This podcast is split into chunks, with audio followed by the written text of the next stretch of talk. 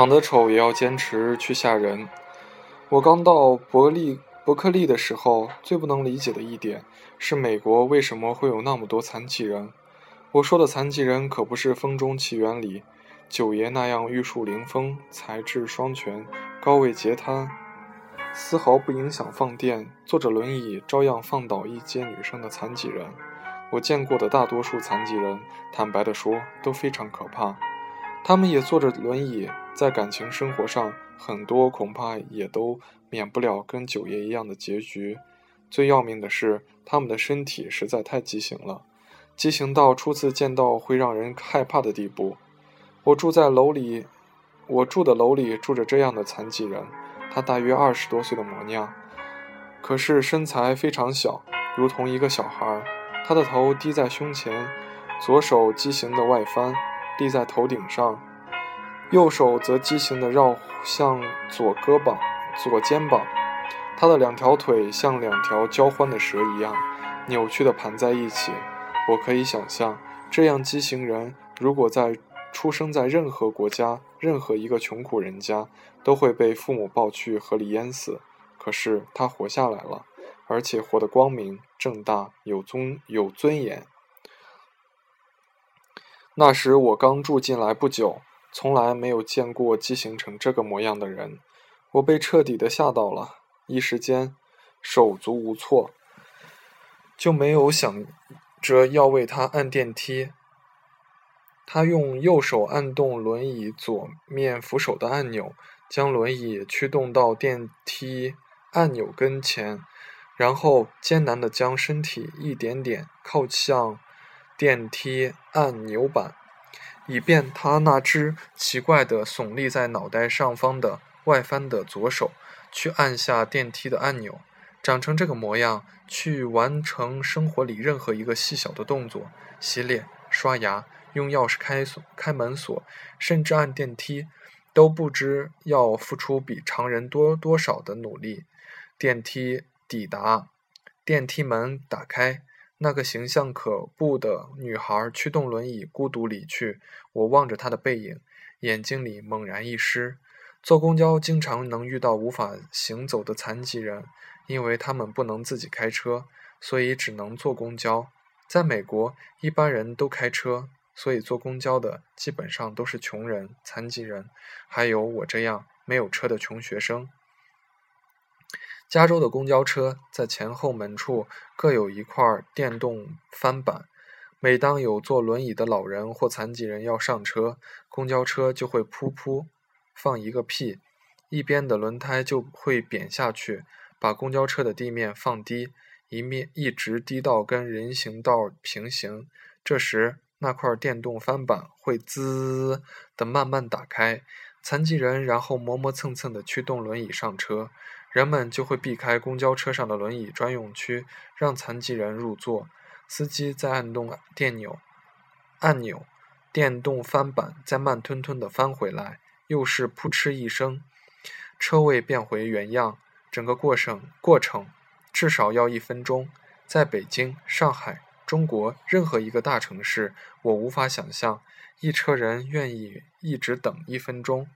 安静等候一个轮椅的到来。和离开，加州与佛罗里达一样，以中年阳光闻名于世，是许多老人养老的地方。这里的无障碍设施太完善了，所以经常可以看到九十岁以上的老人，或者推着一种可以当做拐杖的小推车，或者坐着电动轮椅出现在各种公共场合。伯克利又是加州北部的流浪汉汇集的中心，除以所以，除了流浪艺术家外，还能看到各种形状诡异的残疾人。刚来的时候，我不习惯随处可见的残疾人，就问朋友，就问朋友：“美国怎么会有这么多残疾人啊？”朋友答：“中国也有吧，只是平常不出门吧。”我豁然明白了。作为一个正常人，我从来没有去刻意关注北京和上海的无障碍设施。可是，只当我拖着一只行李箱在路上迷路的时候，我深刻的理解残疾人的感受。有多少次二号线换四号线，我在人潮拥挤的台阶上拎着箱子爬不上、爬上爬下，累到吐血？有多少次我拖着行李箱走到交叉路口，扑通一声，行李箱从人行道边沿上直接掉落下，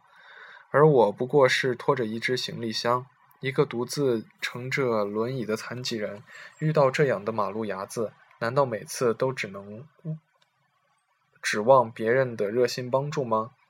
我的一个好朋友是骨脆骨病患者，脆骨病就是咕咚撞一下骨折，咔嚓碰一下骨折，嘎嘎扭一下骨折。他从小到大两条腿不知骨脆了骨折了多少次。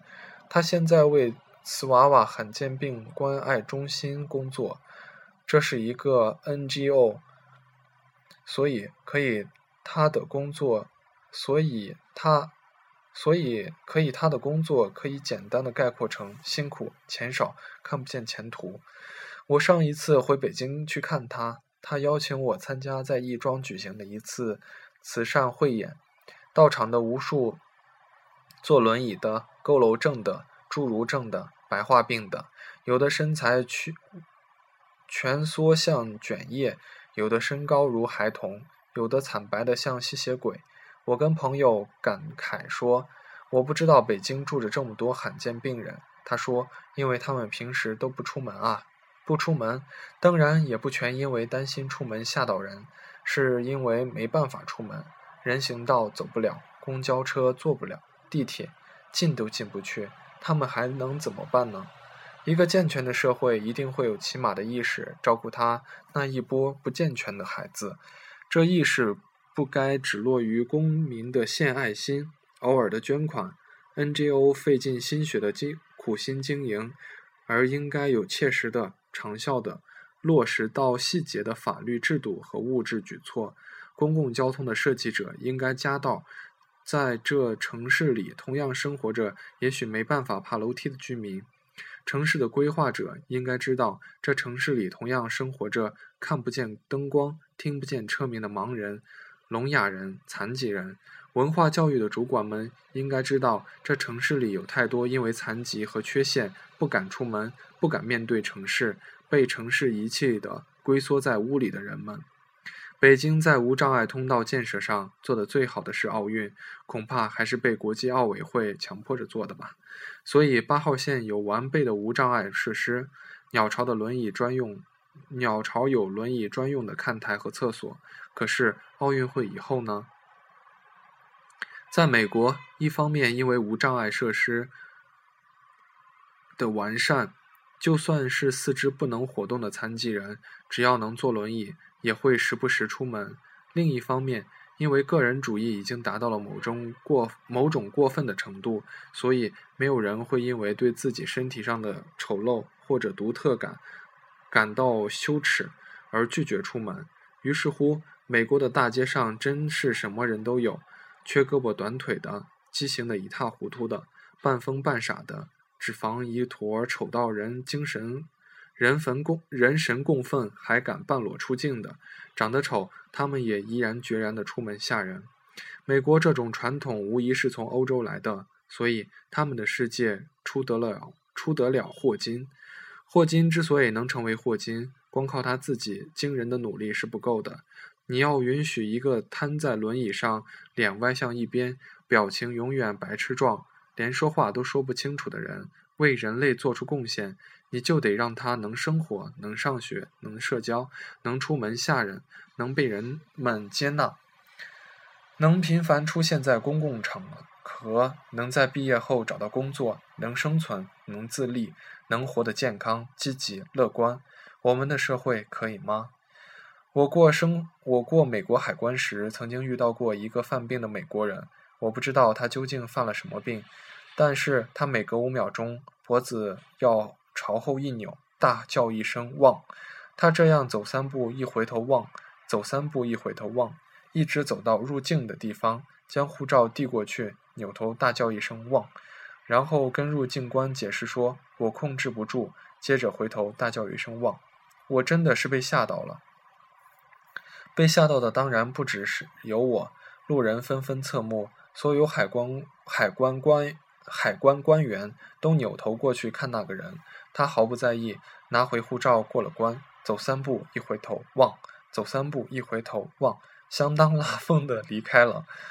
我于是想，如果有一天有人病重成这个样子，不吃药还能在北京的大街大街上大摇大摆，没有城管来抓他，没有路人来骂他，没有医生来说他精神病，却有人包容他、接纳他、尊重他、保护他，那我们中国肯定不止一个霍金。